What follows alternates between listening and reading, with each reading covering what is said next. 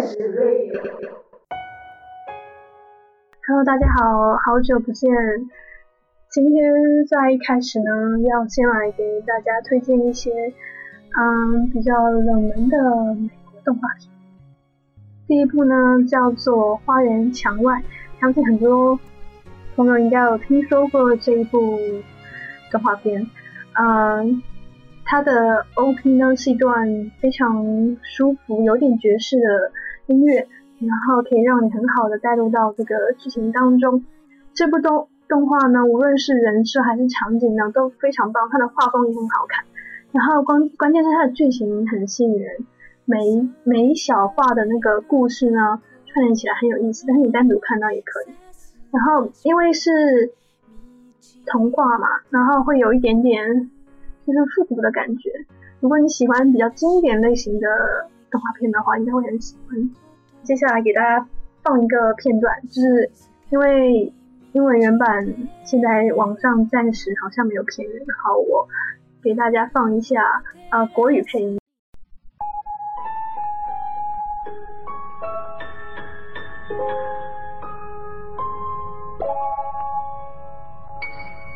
皎洁的月光，穿越重重迷惘，迷失了方向。心慌慌，过去走过的路上，现在只剩凄凉。我们来自何方？往何处流浪？梦想被埋葬，那何不伪装？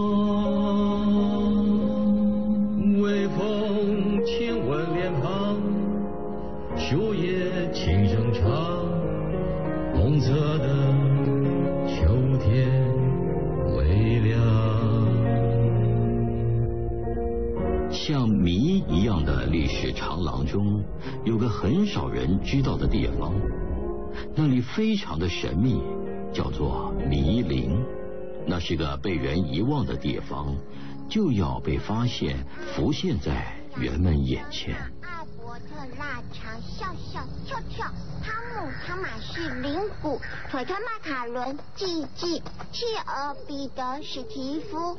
但是这只青蛙最好笑的名字应该是……等等，先等一下。呃，小雷，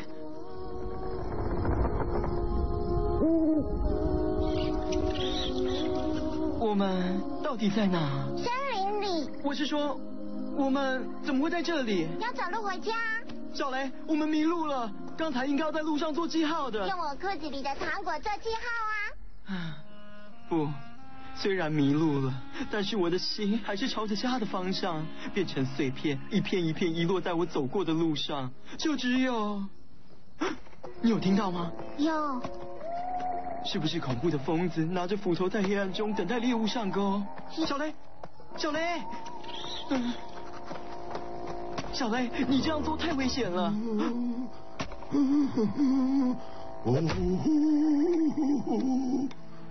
可以找他帮忙。不行，我们不能找他帮忙。可是，不要许我。嗯。好险，我们真的要找他帮忙吗？我可以帮你们呢。我猜你们迷路了，对吧？妈呀！现在是什么状况啊？就是你在乱说话，我在回答你的问题，然后……不，小雷，鸟类的大脑并没有聪明到能学会说人话。哎，别看不起鸟类。我是说，我的意思是你太聪明了，是突变种吗？我的天哪，我不想再跟鸟说话了。好过分！呃，我……你们在这里做什么？快给我说！我们有缘再见了，拜啦。冷冷冷冷静点，先生，拜托你千万不要误会我们，我们只是想好好活着，然后找到回家的路。这座森林非常危险，难道你们不怕附近的野兽吗？野兽？我我们根本不知道这件事，我们只是两个迷路的小孩。哦，欢迎来到迷林，看来你们迷路迷很大。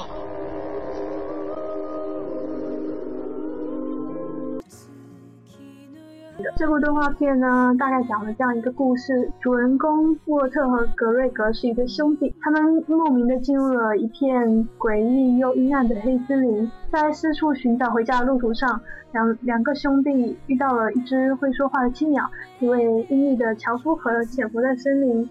人人都惧怕的神秘野兽，由此而展开的故事。第二部要推荐的动画片呢，叫做《阿甘妙世界》，英文是《The Amazing World of Gumball》，非常非常有趣的一个动画，它的想象力非常丰富，我觉得作为创意创意开发也是很好的一个动画片。虽然是非常平常的，就是故事，就你看起来非常日常系列，然后但是真的很很有创意，很有想法。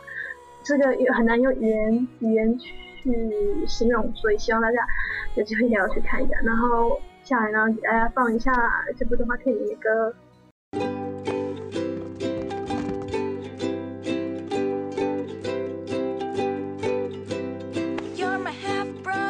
My the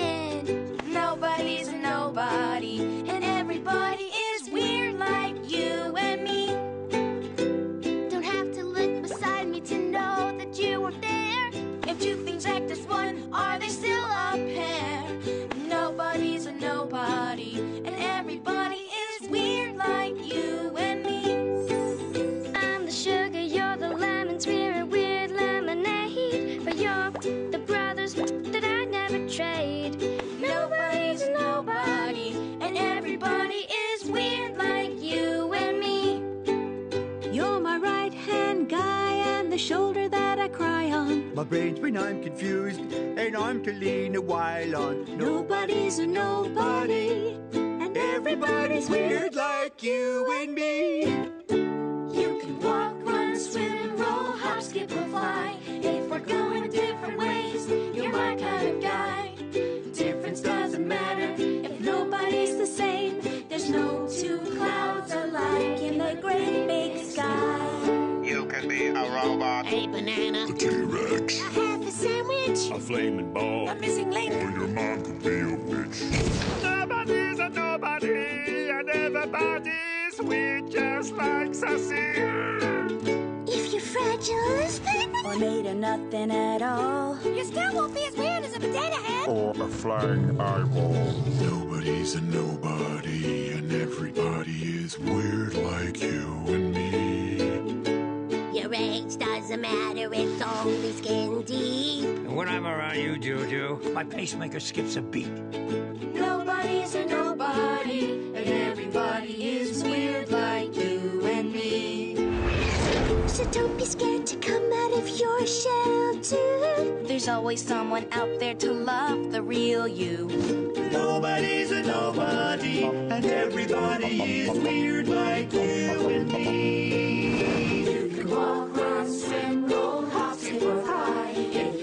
Different ways, you're my kind of guy. Difference doesn't matter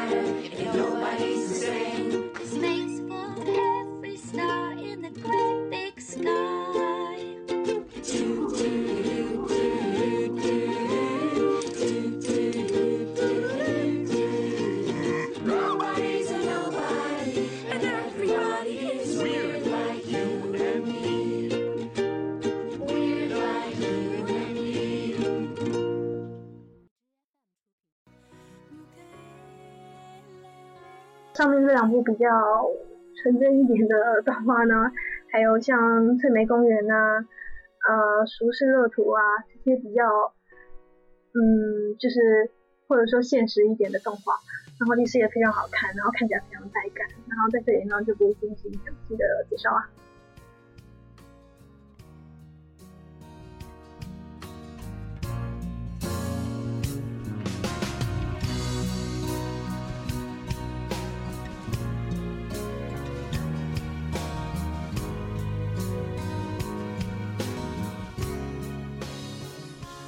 插画经纪公司 Folio Agency 让创作职涯更愉悦顺心的十个备忘录。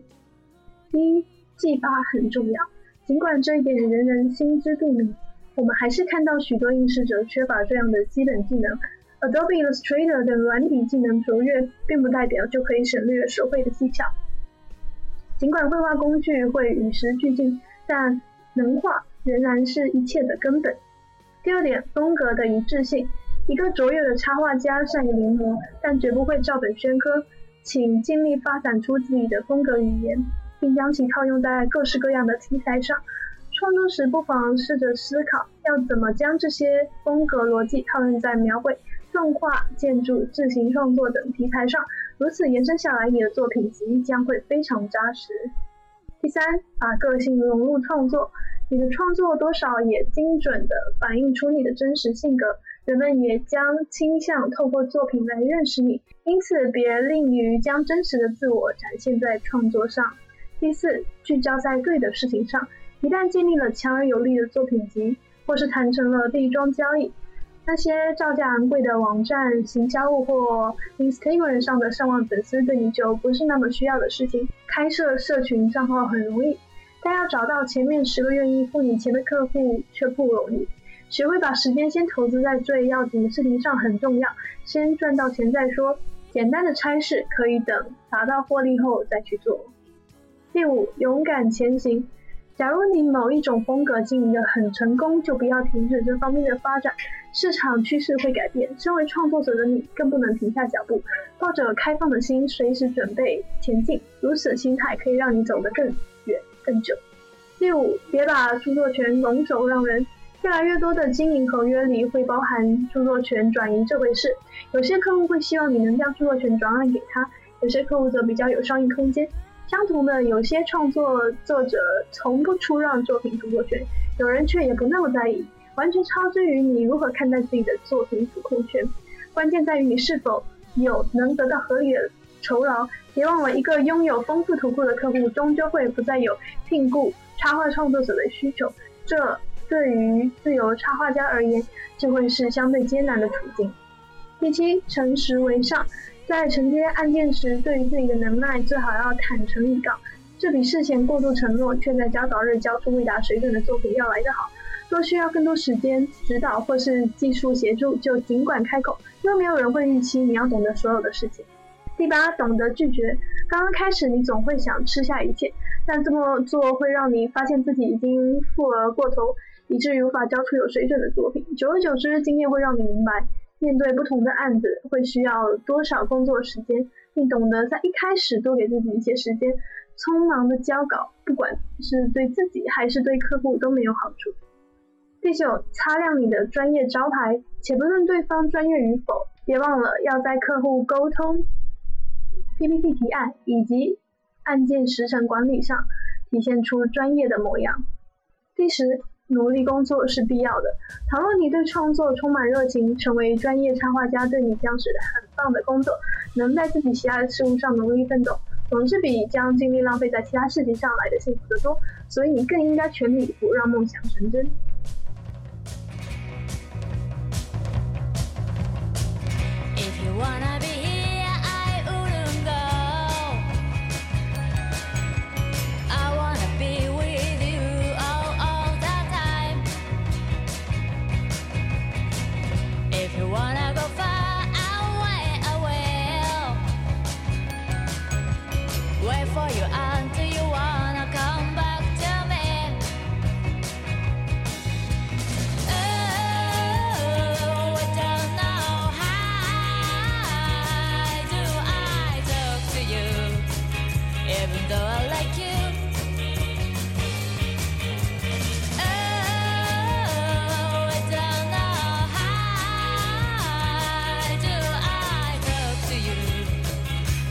Really like you.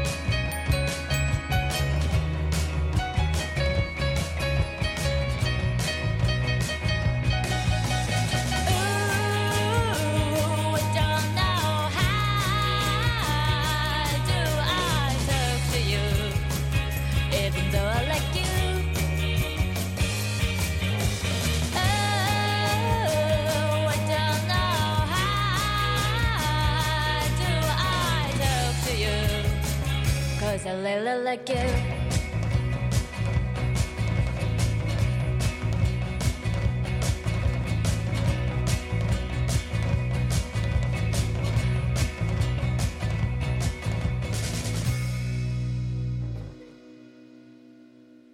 时下一种透着一股温馨淡然气的拍照风格正悄然蔓延，每一个快门仿佛都是漫不经心的指尖触碰，但照片中却藏着一种神经质般的敏感，好像青春期的小情绪，猝不及防的便将我们吸入到一个淡淡的世界中。这种清新细腻风格起源于日本，以朴素淡雅的色彩，略有过曝的光线处理以及刻意的虚焦效果等。深受一部分人们的喜爱。接下来呢，就为大家介绍几位日本新兴派摄影师，并在最后会介绍一些拍摄这类日系清新风格照片的技巧。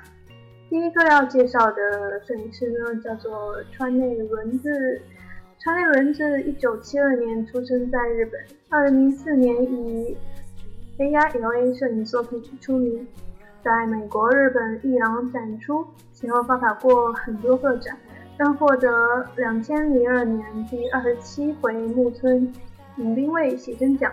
擅长用六乘六的方画幅展现日常生活中的细腻事物，而这些细微特写似乎都笼罩在一层浓浓的薄膜之中，色调柔和，也接近惨白。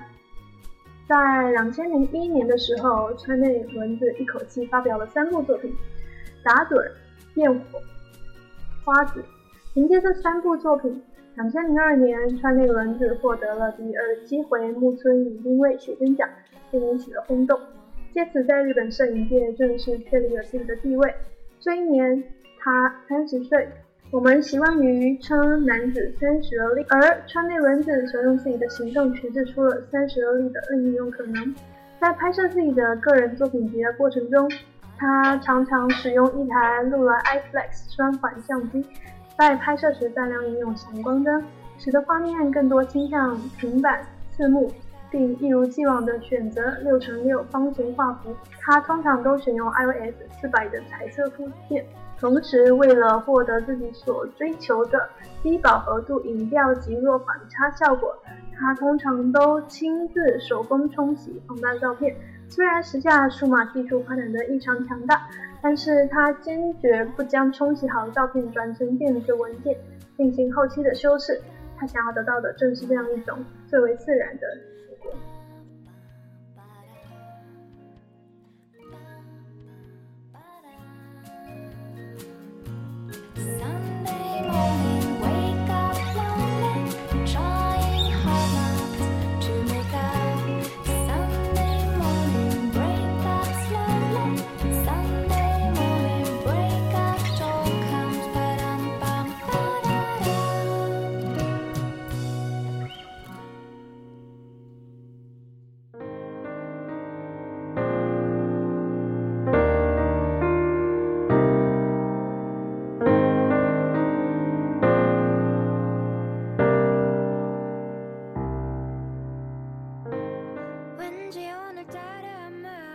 接下来要介绍的这一位摄影师呢，叫做小林纪晴。小林纪晴，他出生于日本长野县，在东京工艺大学短期学部摄影科毕业后，进入报社担任摄影师工作。一九九一年离职，出发前往亚洲六个国家旅行。一九九五年发表的《Asia Japanese》，以鲜烈的黑白肖像与延展度极高的。语言生动地捕捉了在上述旅行中所邂逅的日本年轻人之样貌。首部问世的作品引起了新时代强烈共鸣。之后，他以摄影师、作家身份积极投入新作，深受各界瞩目。写真集《Days Asia》获得了1997年的日本写真协会新人奖。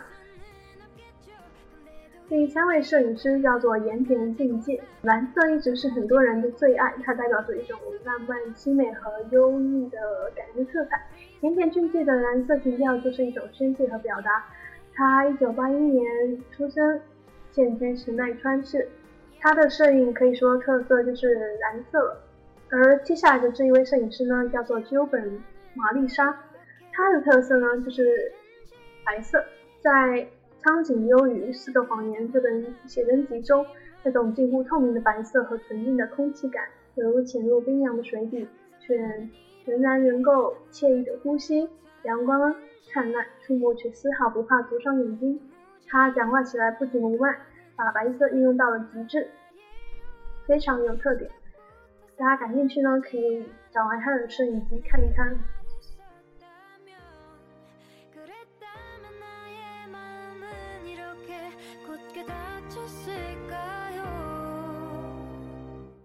나만 이런 세상을 살고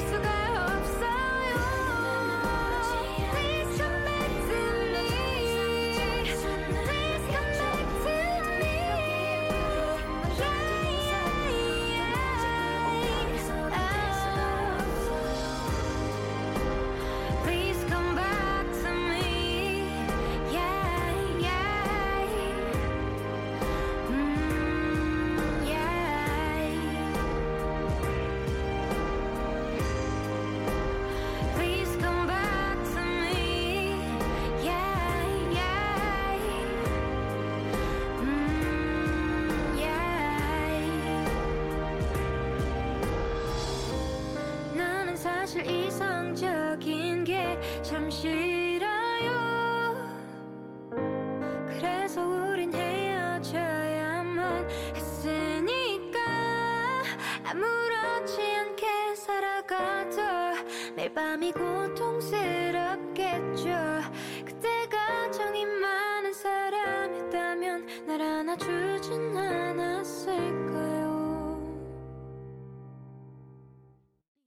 下来给大家讲一下日系摄影的拍摄技巧。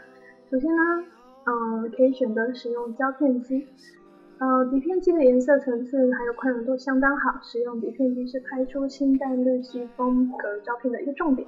当然，数码照片也是可以透过后期处理得到类似的结果，但是仔细看还是会发现数码在处理高光部分的时候很容易爆。呃，日系照片当然是不可以过曝喽。嗯、第二个呢是要使用手动对焦。随着数码单反的普及，自动对焦镜头也多了起来。使用 AF 镜头的结果就是一切对焦都非常精准，对眼睛半按快门就可以对焦到眼睛，缩小一到二级光圈，就整张脸都清楚了。其实照片不一定非要对焦对得如此精准，适当的失焦或者是呃轻微的脱焦，反而会让人觉得非常的隽永迷人。而 NF 镜头就是关键。因此，推荐大家使用手动对焦的方式来拍摄日系风格的照片。另外，还有一个注意是拍摄的呃天气，呃尽量挑选多云的天气来进行拍摄。在多云的天气里，呃光线会呈现出漫射光，呃照片的阴暗反差不会太大，刚好落在底片的宽容度里面，而且颜色对比以及饱和度都会比较低。另外，还可以使用负片，负片的宽容度高，调性比较好。而正片调性会低，因此负片最适合淡雅风格的嗯拍摄需求。呃，建议大家使用柯达两百负片，柯达的色调偏黄，富士的偏绿。当然，色调也跟实际拍摄场景的色温关系很大。不过比较常用的呢是柯达两百的负片。另外，在拍摄完成照片之后呢，可以使用曲线来处理照片。另外，在照片的处理上，可以使用 PS 进行曲线调节，在暗部的在照片的暗部稍微往上提，然后会让照片有点高调的感觉。必要的话，也可以把暗部的高光压一下，就会更接近了。另外要注意画面的均衡和协调，从简单的构图开始练习，哪怕只是拍一片西瓜，只要一次抓住一个重点，就不会觉得照片凌乱，感觉呢就会出来了。另外，除了实际操作以外呢，欣赏大量的日系风格照片也是不可避免的。嗯，另外，大家如果可以经常阅读一些摄影名家的作品，会让自己在长镜的时候更加接近这些照片的风格和手法。再来谈一谈照片的处理，在色彩方面，在调整图层中使用饱和度工具降低饱和度，用曲线调整图层，减少对比度，并提高整体的亮度。对于过曝或高调区域，可下拉曲线，注意是沿着右边输出线下拉。选取拍摄内容时，可以留心明度高的色彩，结合形成画面。当然，你也可以给照片加入淡淡的蓝色，或者少许温暖的黄色、洋红色，轻微加入，也可以有胶片的色彩感觉。这些都可以用直线工具进行调节。以上就是我们今天战士 Radio 的全部内容，啊，希望大家喜欢，然后也欢迎大家给我们留言。我们下期再见。